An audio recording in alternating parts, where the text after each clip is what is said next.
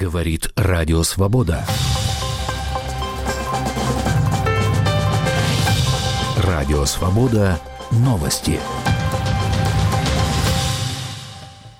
В Москве полдень. У микрофона Юлия Митюхина.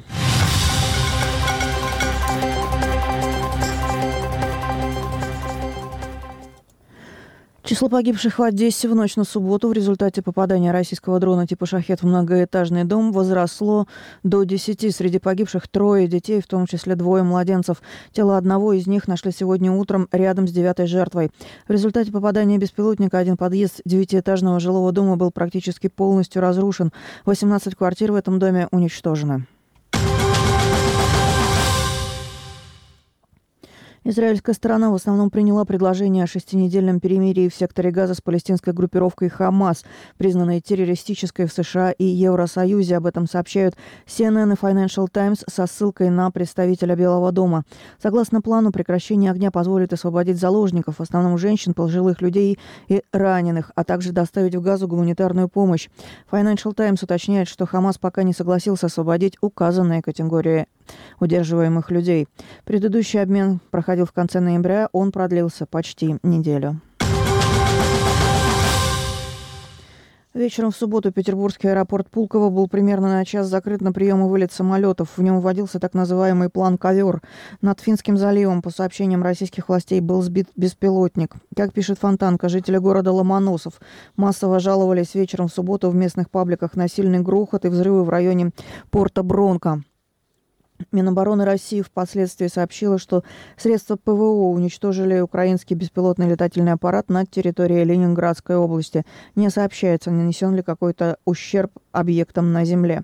В ночь на субботу, предположительно, вследствие падения беспилотника произошел взрыв в жилом доме на севере Петербурга.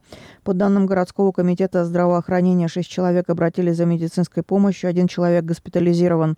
По версии телеграм-каналов, целью беспилотника могла быть нефтебаза «Ручьи», расположенная неподалеку. 2 марта, на второй день после похорон оппозиционера Алексея Навального, люди продолжали приносить цветы на его могилу на Борисовском кладбище на юго-востоке Москвы.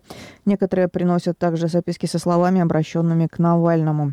В прощании с Навальным 1 марта приняли участие никак не меньше, а по всей видимости существенно больше 13 тысяч человек. Об этом сообщил в субботу независимый проект «Белый счетчик», который занимается подсчетом числа участников массовых мероприятий. По подсчетам проекта по Братеевскому мосту от храма иконы Божьей Матери, где отпевали Навального до кладбища, где его похоронили 1 марта за полтора часа после отпевания прошли не менее 16,5 тысяч человек. Роскомнадзор заблокировал сайт акции «Полдень против Путина», которую незадолго до своей гибели в колонии поддержал оппозиционер Алексей Навальный. На это обратил внимание проект «Роском Свобода». Акцию предложил провести во время президентских выборов в России бывший депутат Заксобрания Петербурга, оппозиционер Максим Резник. Суть акции заключается в том, что людям, выступающим против Путина, который баллотируется в президенты на пятый срок, предлагается 17 марта, в день выборов, прийти на избирательные участки одновременно, в полдень. Тем самым, по замыслу инициаторов акции, противники Путина покажут свою массовость и при этом не нарушат действующее законодательство. Тем, кто придет на участки, повестке предлагается или голосовать против Путина за любого из трех других кандидатов, или портить бюллетень. Представители армии Германии заявили телеканалу ЗДФ, что считают подлинной опубликованную главредом прокремлевского телеканала «Арти» Маргарита Симоньян запись разговора высокопоставленных военных Бундесвера о гипотетических поставках крылатых ракет «Таурус» Украине. В воскресенье Министерство обороны ФРГ подтвердило берлинской студии телеканала АРД, что имеет место случай прослушки. Представитель Минобороны сообщил, цитата, «По нашей оценке был перехвачен один разговор, имеющий отношение к ВВС».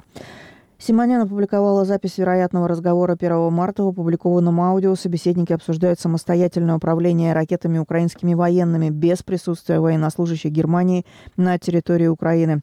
Среди теоретических целей поражения в аудиозаписи упоминается Крымский мост. С вами были новости на волнах свободы. Следующий выпуск новостей меньше, чем через час. Оставайтесь с нами.